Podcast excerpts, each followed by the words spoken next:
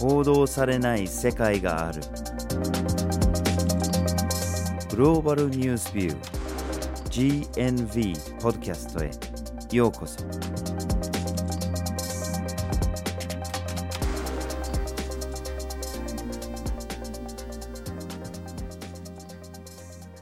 バジル・ホッキンスです。岩根あずさです。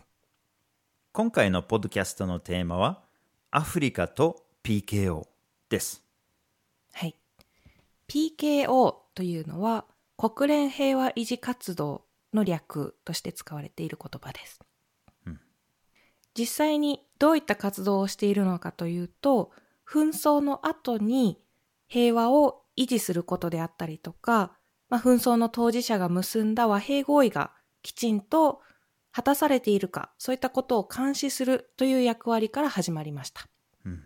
ただ現在ではその形が変わって、もう少し別の役割も持つようになってきています。はい。そして現在では12のミッションで9万人もの人が派遣されているものですね。で、この9万人って誰のことかっていうと、まあ、各国から派遣されている兵士だったり、あるいは警察だったり、あるいは一般市民も派遣されたりしてるんですね。で、今日はなぜアフリカと PKO をテーマにしてるかっていうと、実はその派遣されている大半の兵士っていうのはアフリカに派遣されているわけですね。つまり PKO の大部分はアフリカで行われているわけです。うんじゃあアフリカが一方的に助けられてるかっていうとそうではなくてそのアフリカの中での PKO のミッションにアフリカの人が大きく貢献していますし、まあ、アフリカ大陸外のミッションにも貢献しています。まあ、そういうような側面も含めて今日はアフリカと PKO をテーマにしたいと思います。そこで今回のポッドキャストでは、まずはじめに PKO とはについて、二つ目にアフリカと PKO について、そして最後に課題という三つの視点から見ていきます。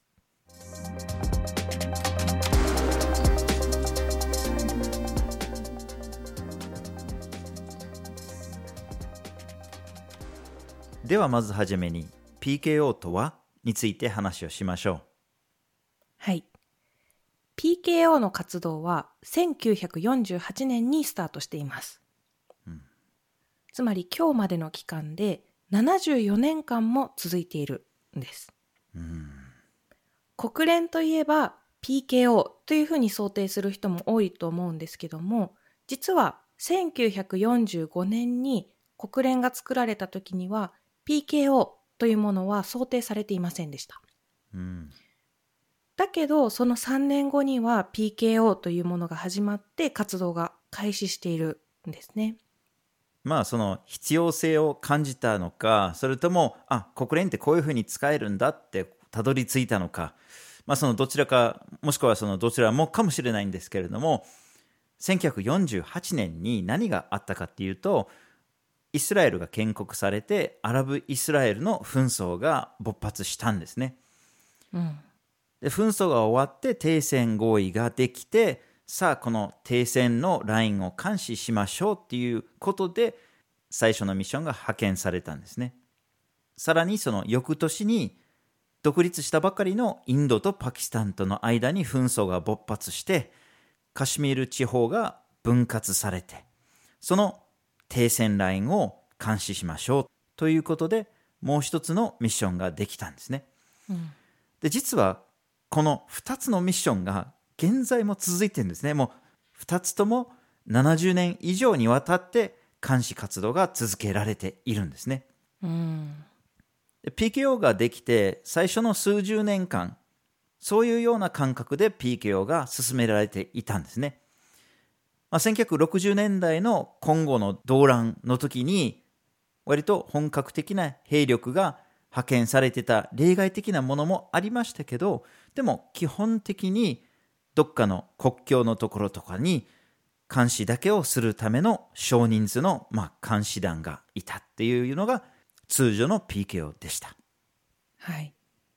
ここで PKO に兵士を派遣するという話が出てきたんですけども、じゃあこの兵士たちはどこからやってきているのというところを簡単に説明したいと思います。うん PKO において兵士というのは各国がその国の軍から自発的に提供するものというふうにされています。ただ兵士を派遣するとやはりそれだけ人件費だったりとかお金がかかりますよね。うんそのお金というのは国連に加盟している国たちが分担金として支払います。この分担金の金額というのはその国の経済力によって定められていて、例えば高所得国であればたくさん払う。低所得国ではその払う金額が少なくなるというふうになっています。うんそして各国から支払われた分担金から兵士を提供した国に対して一定の金額が支払われるという仕組みになっています。はい。まあ、最初の数十年間は割と小規模でやってたんですけれどもその一つの原因が実は冷戦にあって冷戦が続いている中でその PKO の派遣の決断に携わっている国々がなかなか合意ができないような状況だったんですね。特にアメリカとソ連がずっと対立してたわけで、うん。そうすると合意ができないからなかなか PKO が派遣されないという状況だったんですね。で1980年代の後半に冷戦が終わってくると、まあ、合意できるようになる。そうすると PKO の活動も活発化してそして拡大していきます。で例えば1990年には PKO に派遣されてた兵力の人数が約1万人だったんですけれどもそのわずか3年後にはそれが8万人にまで達していたんですね。うん。そしてこの兵士たちが担っている役割なんですけども先ほどもあったようにもともとは停戦の監視でそれを少人数で行っていたというところからだんだんと人数が増えるに従ってそして活動が活発化し拡大するに従って役割も徐々に変わっていきました。うん。現在では PKO は例えば国内での平和の維持だったり選挙の監視もしくは市民とか支援物資を護衛するさらには武装解除を促すこういったことを通して平和を構築していく活動をする組織ですよというふうにされています。そうですね。ただそこから全部がスムーズに来たわけではないんですね。1990年代の前半にはいろいろと苦戦するミッションもありましたね。うんまあソマリアでたくさんの兵士が亡くなったり、あるいはルワンダで PKO が派遣されているにもかかわらずジェノサイドが起きてしまって、そこで撤収するっていう決断をしてしまったり、あるいはボスニアで PKO の兵士が人質にとらわれたりして、なかなか平和につながることができなかったっていう問題もあったり、そして各国の政治的な問題も絡み、結果的に縮小するっていうことになるんですね。まあ、一旦その冷戦中のレベルぐらいに戻ったんですね。うんただそこからまたちょっと勢いがついたっていうかそのやっぱり改革しなきゃっていうような流れになって2000年頃からだんだんと元に戻るっていうか拡大していくわけですね。この2000年代に徐々に人数が増えていって過去15年ぐらいは比較的安定した人数が PKO として派遣されています。だいたい8万人から10万人ぐらいが派遣されていて現在12のミッションが世界各地で行われています。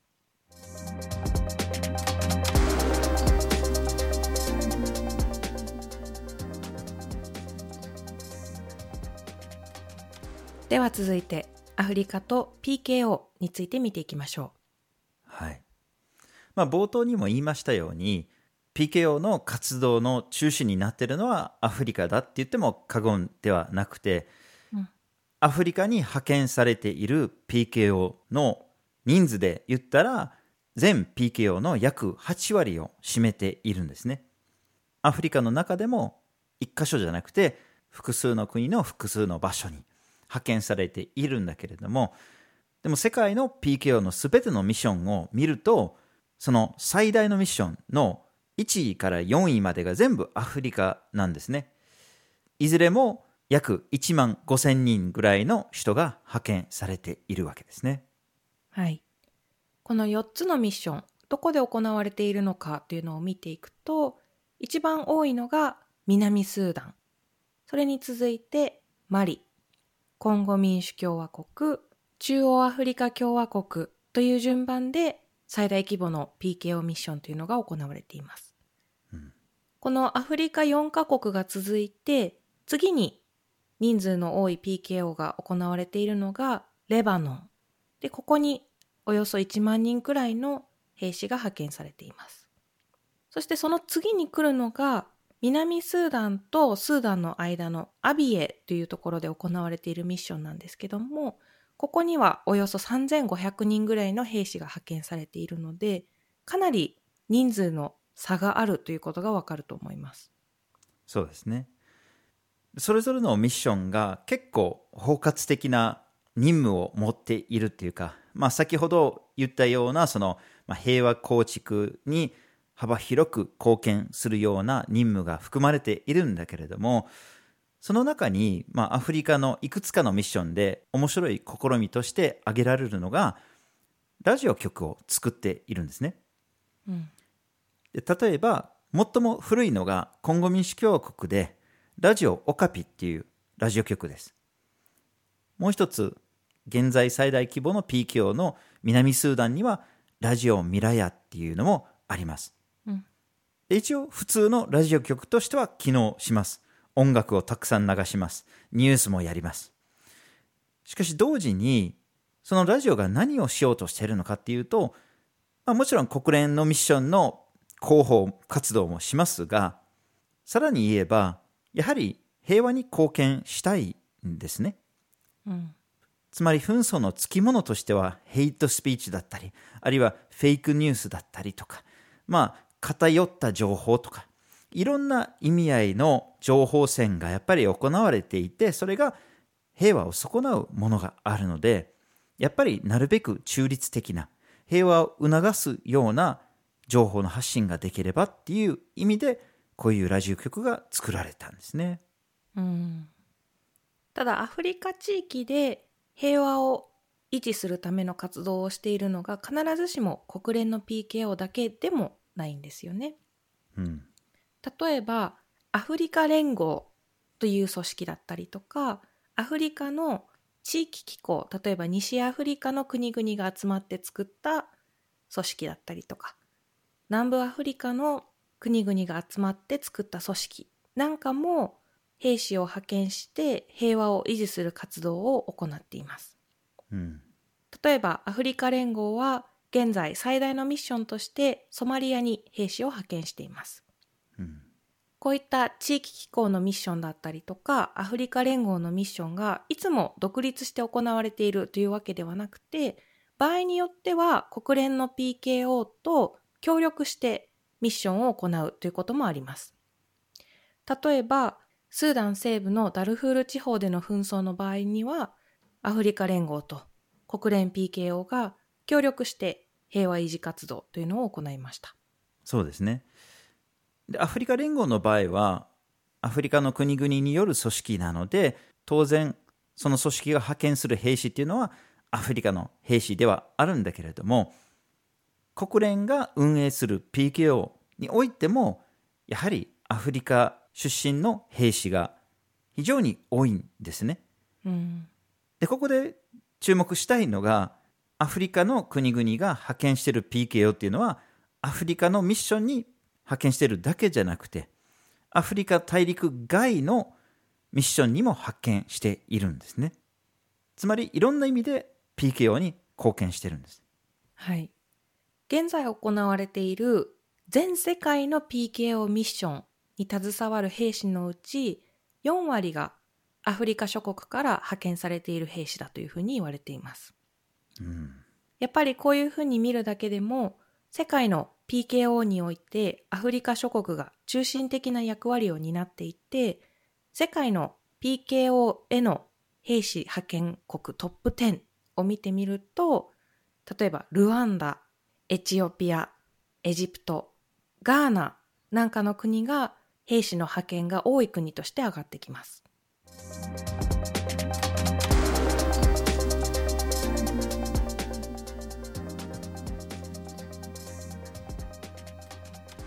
では最後に課題について話をしましょう。はい。PKO の課題について話すときに大きく2つに分けて考えることができます。うん、まず1つが政治的な課題ですね。これは PKO の実施を決めていく国連の安保理だったりとか、どういった任務を許可するのか、どういった構成で兵士を派遣するのかっていうようなことを決定していく段階での課題と、現場で実際にどういった活動をするのかという課題です。はい。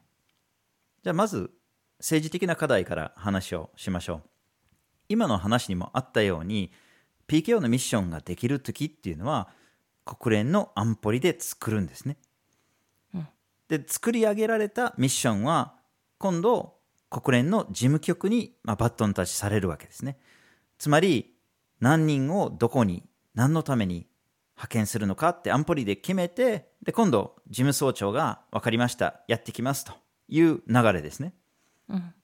で安保理がちゃんとその現場のニーズを考えてそういうふうにミッションを構成してくれればいいんだけれども安保理っていうのは大国が中心となっている政治的な組織じゃないですか。うん、アメリカ、ロシア、フランス、イギリス、中国を中心に回っているもので、じゃあアフリカに PK を派遣しようかっていう話になった時に、これらの国々にとってどれぐらい重要視されるのか、どこまでやる気を出してくれるのか、どこまでいいミッションを出してくれるのか、どこまで現場のニーズに見合ったものを作ってくれるのか。こういう側面からちょっと疑問が湧いてしまいます。うん実際にこの現場の状況を踏まえて派遣ができているのかっていうと必ずしもそうではないんじゃないかなっていうような PKO のミッションもあったりします。うん、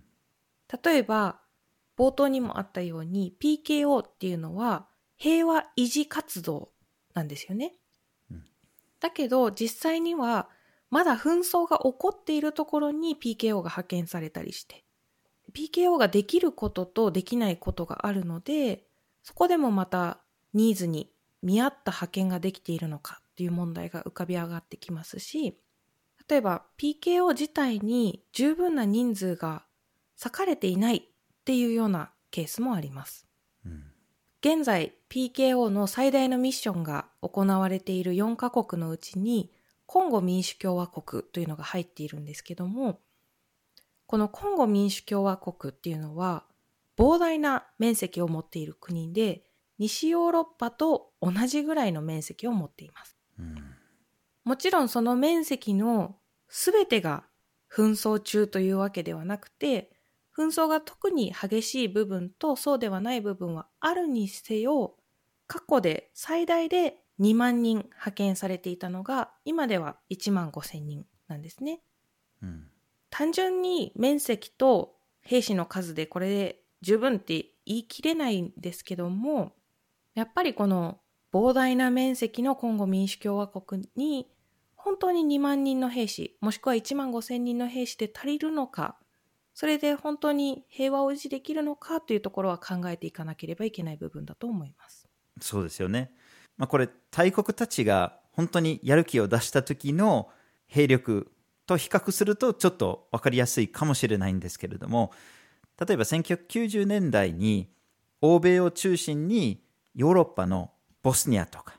コソボとかに平和活動をするために兵力を派遣してたんですけれどもコンゴ民主共和国の何十分の1の面積を持つボスニアに6万人を派遣したりとかさらに小さなコスボに5万人を派遣したりとか、やっぱり本当に平和を維持したい時の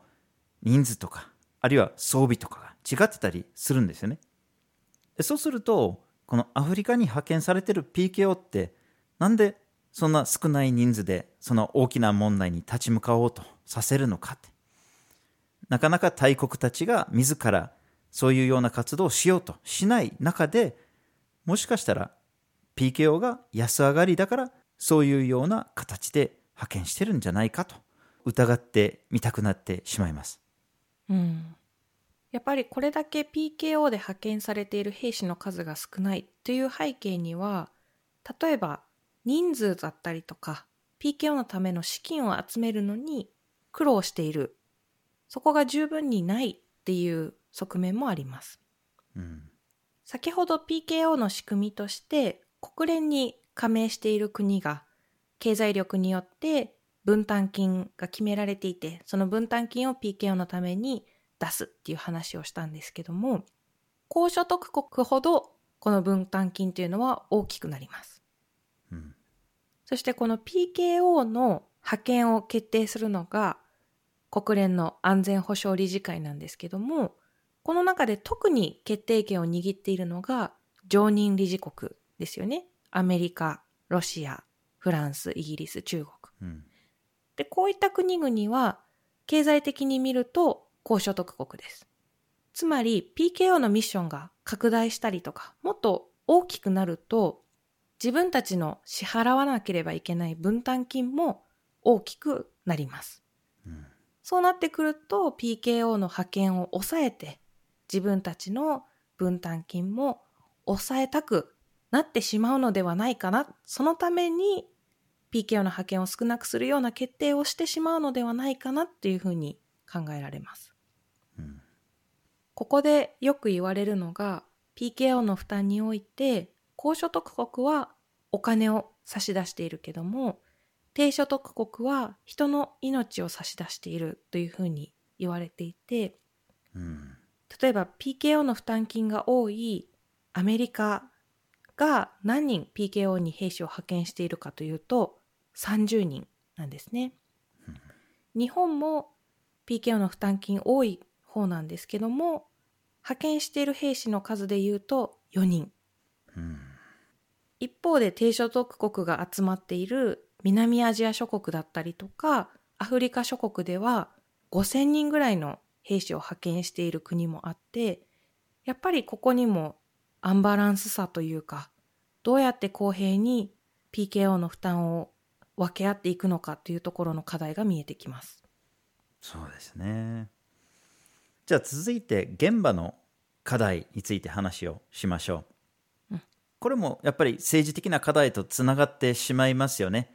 まあ人数が足りなかったり、あるいは例えばその膨大な土地での移動能力が低かったり、ヘリが十分になかったりとかですね。あるいはその装備も不十分だったり、あるいはその兵士が受けられる訓練が不十分だったり、もしくはその書き込まれている任務自体に限界があったりすることが多いんですよね。しかし現場では PKO がやってきたことを見る一般市民にしたらそれはやっぱり期待が膨らみますよね。紛争があったところに治安などのいろんな不安がある中で外からの兵士がやってきたこの人たちはきっと守ってくれるだろうというような思いを持っている人たちが多いでしょうけれども、まあ、果たしてできるだろうかっていうのがやっぱり問題になってきますよね。うん、そこに加えてどこまで積極的にこの PKO に関われるかっていう部分の限界もあります。うん例えば一人一人の兵士は使命感だったりとかやる気を持って任務に携わろうと思っていたとしても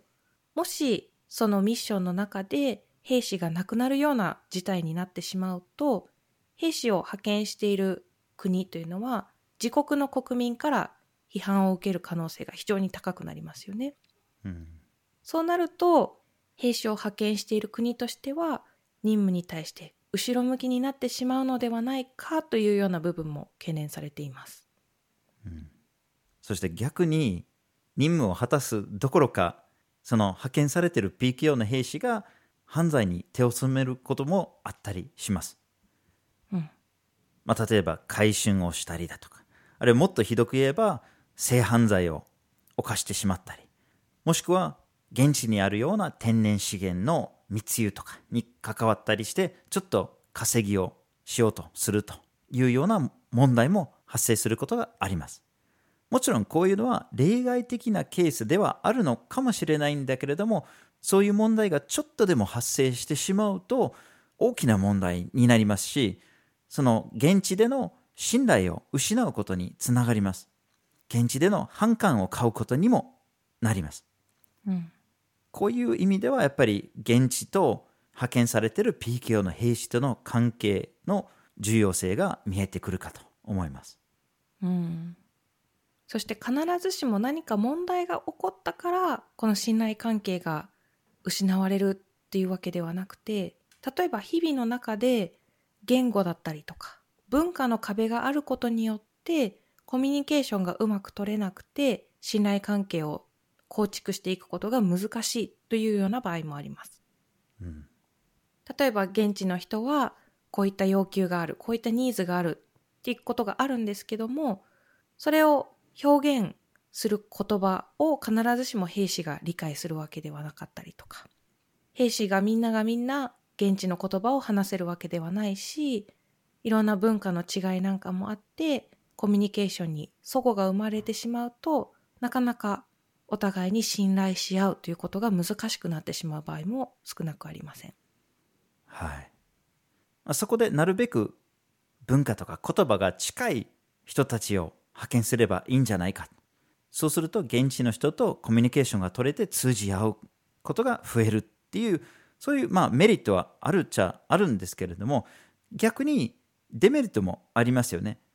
隣の国とか同じ言葉を話す人、同じ文化を持つ人っていう兵士が派遣されるとひょっとしたらその紛争の当事者の片側に肩入れをしたりあるいは何らかの形での利害関係があると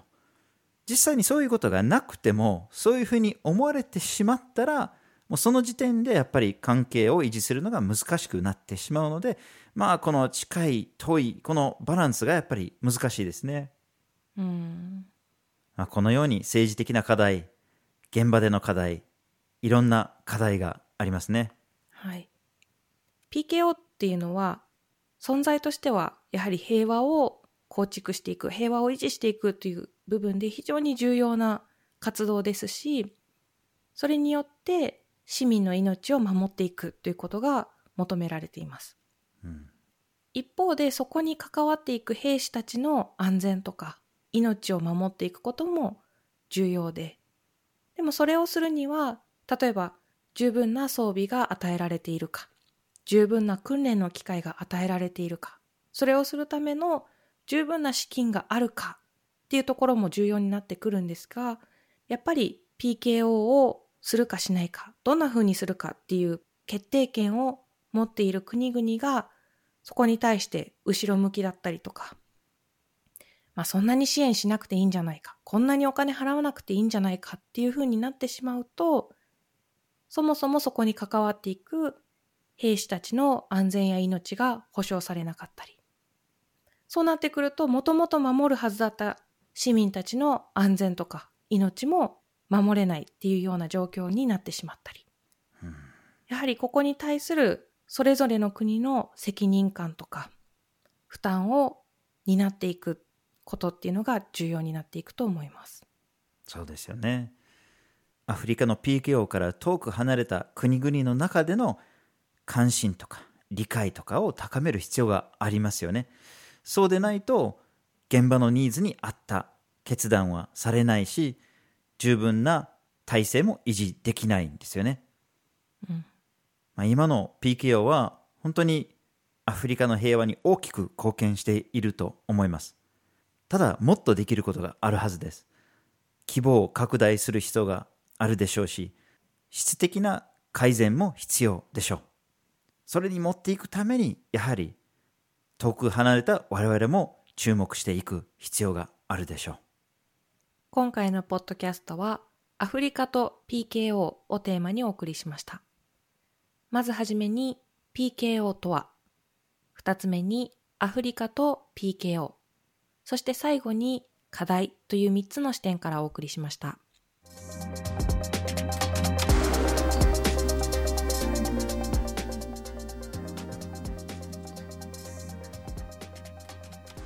GNV は毎週木曜日19時に新しい記事をアップしています。